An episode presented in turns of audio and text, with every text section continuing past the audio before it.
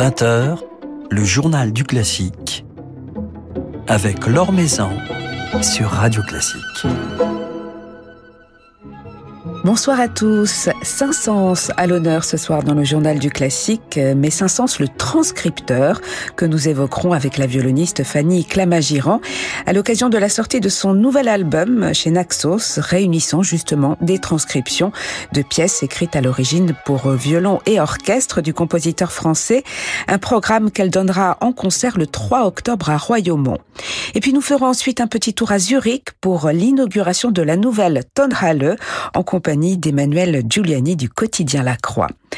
Avant cela, comme chaque soir, un petit panorama de l'actualité musicale. Jaap van Zweden, le directeur musical de l'Orchestre Philharmonique de New York, démissionnera à la fin de la saison 2023-2024. C'est en tout cas ce qu'il a annoncé hier à ses musiciens. Tant de choses ont changé à cause du Covid, y compris des pensées sur mon propre avenir, ma vie et ma famille. Dans la vie, je pense que le timing est critique. Il est important de savoir dire oui et quand passer à autre chose. Avec cette pensée en tête, ma voix intérieure me dit que le moment est venu de conclure mon mandat, a-t-il ainsi confié. C'est à lire sur le site de Radio Classique un article signé Philippe Gau. On connaît maintenant les trois finalistes du concours international de jeunes chefs d'orchestre qui se tient en ce moment à Besançon. La française Chloé Dufresne figure notamment dans la liste aux côtés du coréen Deun Lee et du chinois Yong Ye-yin. Ils concourront donc samedi soir au théâtre Ledoux et devront à cette occasion diriger la cinquième symphonie de Sibelius ainsi qu'une création mondiale de Camille Pépin.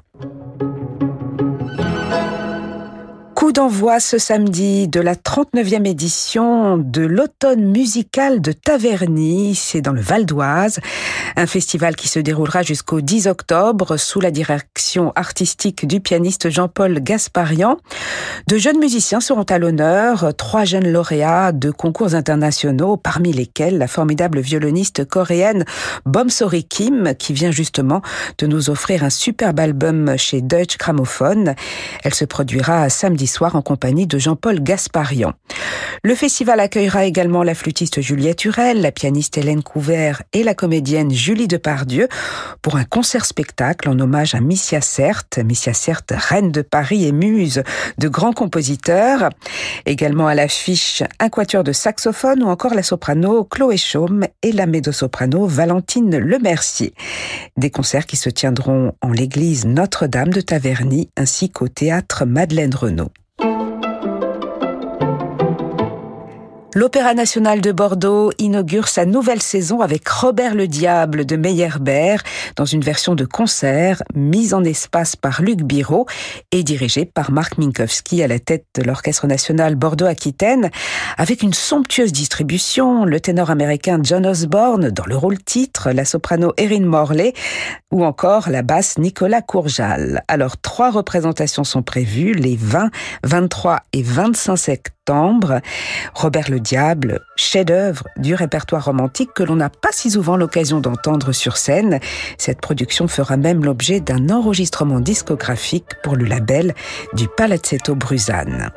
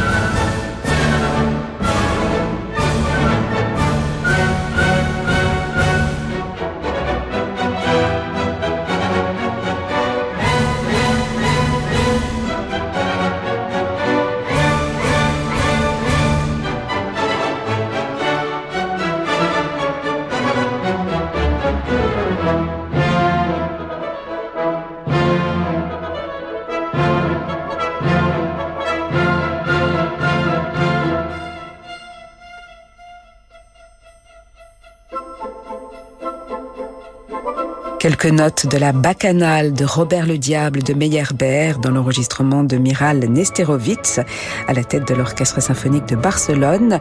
Robert le Diable à l'affiche de l'Auditorium de Bordeaux les 20, 23 et 25 septembre sous la baguette de Marc Minkowski. L'Or Maison sur Radio Classique.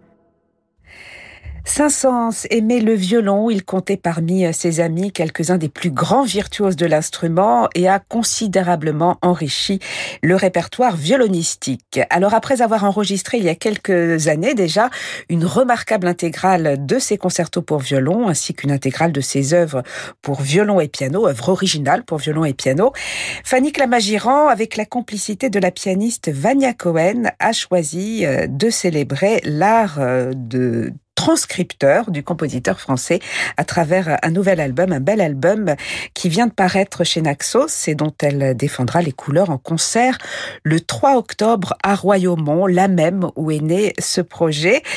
Fanny Clamagiran est notre invitée ce soir. Bonsoir. Bonsoir. Alors Saint-Saëns, il fait déjà partie de votre vie depuis des années. Vous n'avez pas attendu euh, son anniversaire pour le célébrer. Comment décririez-vous d'ailleurs votre rapport avec sa musique?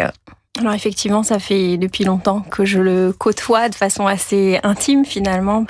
Je me suis plongée en fait dans son univers euh, depuis euh, donc de nombreuses années. Euh, je crois que justement les concertos, je les ai enregistrés en 2009. Puis c'est un compositeur quand même très cher à tous les violonistes qu'on connaît même euh, depuis notre plus tendre enfance.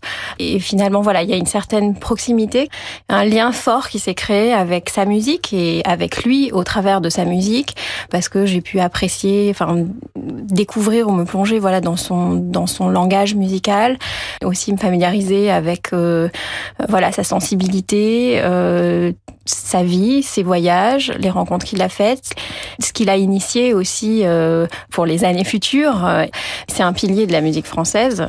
Et puis aussi de, de, de savoir qu'il a travaillé de façon très étroite aussi avec euh, des grands violonistes qui sont aussi très chers à mon cœur. Ça permet en fait aussi de le rendre plus vivant. Et je pense que au fil de, des années, de l'expérience, où on mûrit, où on grandit, euh, on a l'impression, peut-être quand quand on démarre, que voilà une partition, euh, c'est une œuvre euh, bon qui est morte en fait d'une certaine manière parce que tant qu'on ne la joue pas, elle ne vit pas. Et finalement, on a ce rôle de de messager et euh, ça met en relief et ça refait vivre euh, plein de choses et plein d'éléments, euh, plein d'interactions en fait qui avaient lieu et cours à l'époque de, de, de, de, ces grandes personnalités, de ces grands musiciens et à l'époque de la composition de, de ces œuvres.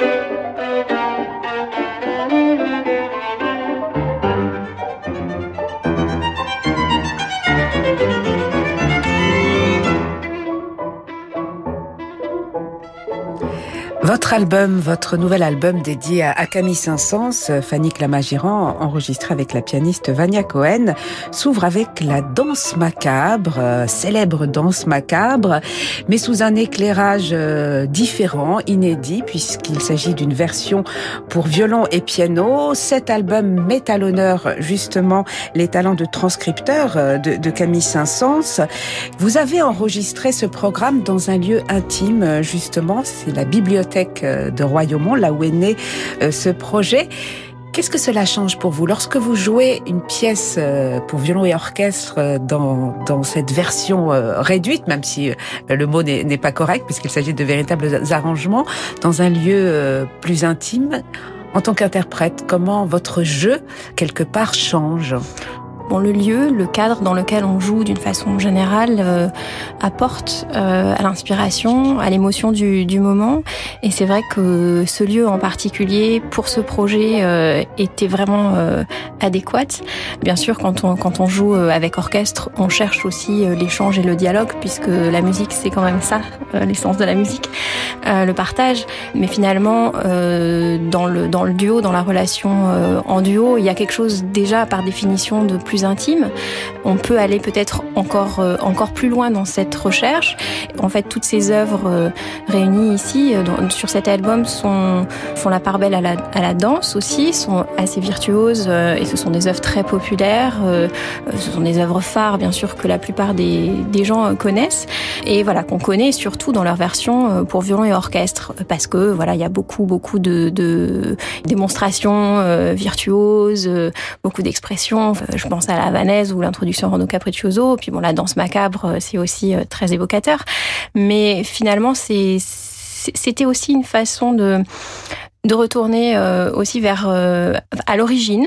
Il y, a, y a, deux explications en fait, dans le sens où euh, Saint-Saëns déjà avait euh, plutôt l'habitude de d'écrire d'abord pour violon et piano, enfin une partition de, de piano de ses œuvres avec orchestre, enfin violon orchestre, j'entends, et puis finalement de pouvoir voilà aller chercher chercher quelque chose de plus voilà de plus intime, de plus subtil, et de retrouver cette cet esprit esprit peut-être des pièces, enfin des salons qui avaient cours euh, et euh, voilà tous les tous les musiciens de l'époque se, se, se, rencontraient, échangeaient, euh, jouaient ensemble et dans, dans un espace plus petit. plus feutré. Voilà, plus feutré, exactement. Ça confère une certaine, une autre sorte d'inspiration, une autre expression. Voilà, c'est c'est une différence au niveau de la peut-être de la projection du jeu, de l'échange. Puis bon, c'est vrai qu'un lieu avec tant de livres, tant d'œuvres bon, il y a toujours, on sent que c'est, il y a, y a, une certaine âme. Donc ça, ça confère, voilà, un, une saveur euh, différente. Alors, on retrouve euh, dans cet album qui vient de paraître chez Naxos des œuvres très connues comme euh, La danse macabre, l'introduction et Rondo Capriccioso ou encore la Havanaise, mais aussi des œuvres plus rares, des transcriptions bien moins connues d'un oratorio, Le Déluge de Saint-Saëns, mais aussi d'un air de son opéra Samson et Dalila. Alors, c'est une première mondiale. Cet air n'avait jamais été enregistré. C'est l'air euh, printemps qui commence que Saint-Saëns, et alors je l'ai appris en, lisant le livret qui accompagne cet album, que Saint-Saëns a composé spécialement, a arrangé en tout cas spécialement pour la reine Elisabeth euh, de Belgique. Et jusqu'à présent, personne euh, d'autre que la famille de la reine Elisabeth de Belgique n'avait accès à cette partition, c'est cela? Effectivement. Alors peut-être que c'était, enfin le, manuscrit a été peut-être plus facilement accessible. Euh, je pense d'ailleurs à l'ère de la pendule que j'avais euh, enregistré euh, lors d'un des précédents disques pour violon et piano, qui était aussi une première mondiale puisque ça appartenait aussi, ça avait été écrit spécialement pour la reine Elisabeth de Belgique. Donc là aussi, il y, il y, avait un fort lien d'amitié entre Saint-Saëns et, et, cette reine Elisabeth. Et ça, c'est bien sûr grâce au travail des, des musicologues et des chercheurs qui m'ont accompagné aussi dans l'élaboration l'élaboration de ce, de ce projet que on a pu voilà proposer cette cet enregistrement. L'œuvre n'était pas non plus éditée, donc on a travaillé sur sur un manuscrit qui n'était pas forcément très très simple à la lecture, mais bon, c'est un air quand même connu et, et justement c'est c'est ce qui a aussi ajouté, enfin à l'aventure de, de ce de ce projet, c'est cette possibilité, enfin cette ce travail, euh, euh, cette collaboration étroite aussi avec euh, avec des chercheurs et musicologues qui connaissent Saint-Saëns autrement, qui nous ont permis aussi d'accéder à des trésors, enfin à des partitions ou des premières éditions ou des manuscrits qui sont précieusement gardés à la BNF. Donc voilà, donc cette œuvre de Dalila, enfin cette ère de Dalila, c'est une page assez pleine de tendresse, qu'on est voilà heureuse d'avoir pu enregistrer euh, dans cet album.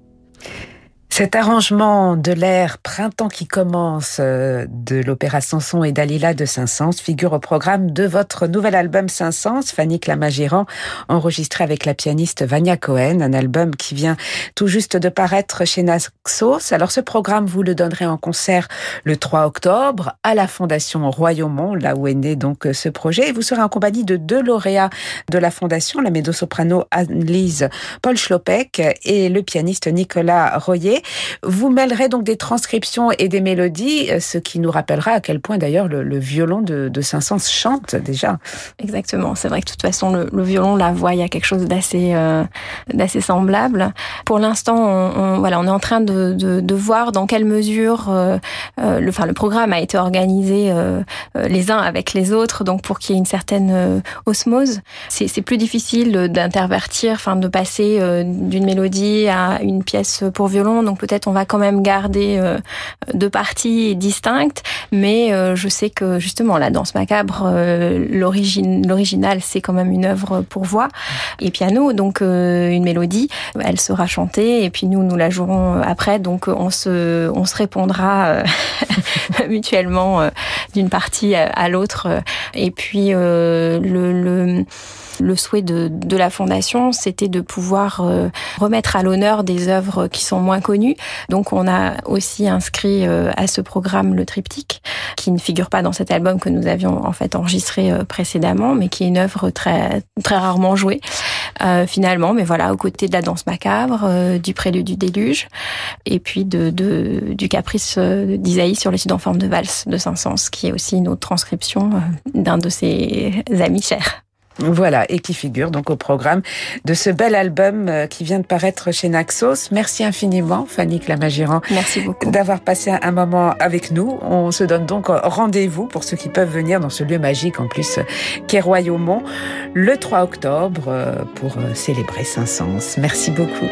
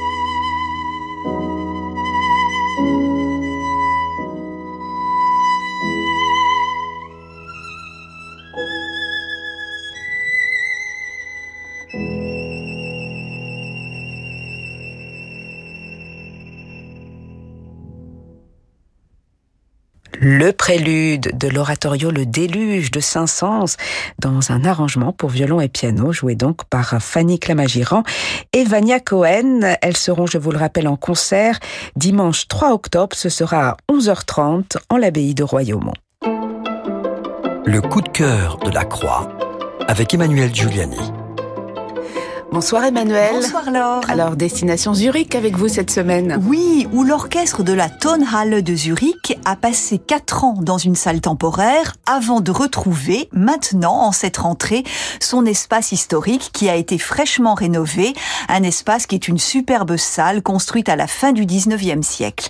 Et c'est Paavo Järvi qui a marqué cet événement hier et à nouveau ce soir, en mettant au programme la vaste, l'admirable, la colossale troisième symphonie de Gustave Mahler, plus d'une heure et demie de musique confiée à l'orchestre bien entendu, à un chœur de femmes et d'enfants et à la voix d'alto solo, cette voix qu'aimait tant Gustave Mahler. Au total, ce seront environ 165 artistes sur scène pour une traversée orchestrale et vocale inoubliable. Dans quelques jours, place à l'organiste Christian Schmidt qui lui inaugurera le nouvel orgue de cette Tonhalle restaurée. Ce sera le 24 septembre avec une autre symphonie numéro 3, mais cette fois-ci signée de la main de Camille Saint-Saëns, c'est sa fameuse symphonie pour orgue. En complément de programme, des pièces de notre temps composées spécialement pour l'occasion de cette réouverture, à savoir un concerto pour orgue de Guillaume Connaisson et un caprice intitulé Zürcher Art, c'est-à-dire Art de Zurich, si je ne me trompe pas, de Richard Dubugnon. Une affiche française qui est un bel hommage de nos voisins suisses. Alors Emmanuel, dans cette salle renouvelée se pose tout de même la question du public et de sa diversification. Et oui, en Suisse comme ailleurs, c'est une question cruciale puisque la salle historique, et c'est ainsi refait une beauté, est située en plein cœur de la ville, près de son lac, alors que l'implantation provisoire, qui donc a duré quand même quatre ans durant les travaux, était en plein quartier ouest, un quartier plus jeune, plus branché, avec des clubs, des bars à la mode, attirant de jeunes urbains. Et donc en Suisse, et comme chez nous, je le le défi posé aux institutions culturelles et musicales en particulier, c'est de séduire cette frange plus jeune de la population dont on sait qu'elle n'est pas toujours attirée prioritairement par les concerts classiques. D'où une réflexion sur les formats plus courts et une diversification des genres musicaux, la part belle étant réservée à Zurich par exemple à la musique de film. C'est un cycle qui s'appelle Film symphonique qui a en particulier pour objectif de faire prendre conscience de l'importance du son et de la musique au cinéma et qui veut aussi servir de porte d'entrée vers le répertoire savant qui est si souvent mis à contribution par le 7e art sans qu'on le sache forcément. Donc ambitieux, cette Tonhalle toute renouvelée souhaite vraiment se placer sur l'échiquier des grandes salles, ces salles du 19e, mais qui offrent tout le confort moderne, entre guillemets, au même titre que le Musikverein de Vienne, le Concertgebouw d'Amsterdam, le Symphony Hall de Boston, et j'en passe. Et c'est Pavo Järvi et Gustave Mahler qui nous accompagnent pour nous quitter, non pas la troisième symphonie, mais la sixième et son sublimissime mouvement lent.